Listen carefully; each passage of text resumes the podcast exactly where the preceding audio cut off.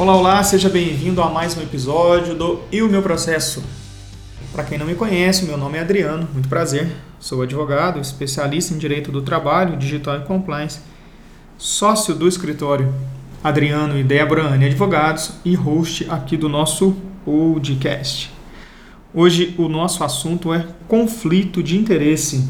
Você sabe o que é? Então vamos lá. Conflito de interesse é um assunto relacionado a compliance. Para quem é a primeira vez que ouve essa expressão compliance, saiba que compliance é um programa de gestão empresarial que visa a implementação da ética no ambiente de negócio. Se você preferir uma definição mais técnica, você pode conceituar compliance como um programa de gestão que visa a prevenção, detecção e resposta de eventual não conformidade com as leis e regulamentos. Ou, em uma palavra, conformidade. Compliance nada mais é do que conformidade. E dentro de compliance nós temos o conflito de interesse.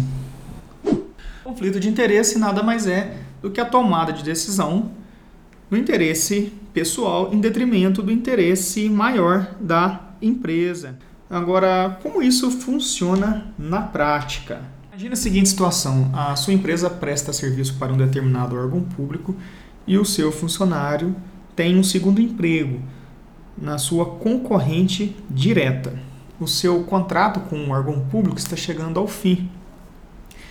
E o seu funcionário, ele começa a tomar decisões em seu prejuízo, no prejuízo da sua empresa, levando informações estratégicas para a empresa concorrente. Isso é um clássico conflito de interesse. Um outro exemplo para ficar mais claro é a situação do advogado associado.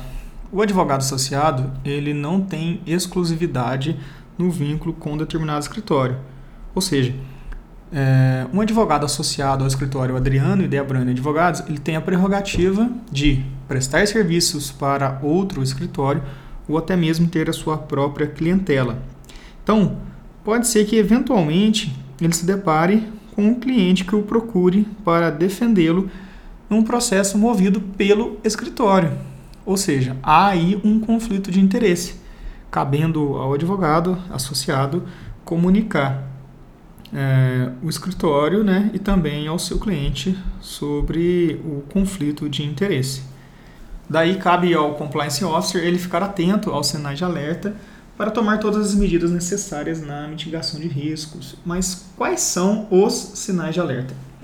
É, como já dito, um funcionário que tenha um segundo emprego é um sinal de alerta, ainda mais se se tratar de uma empresa concorrente.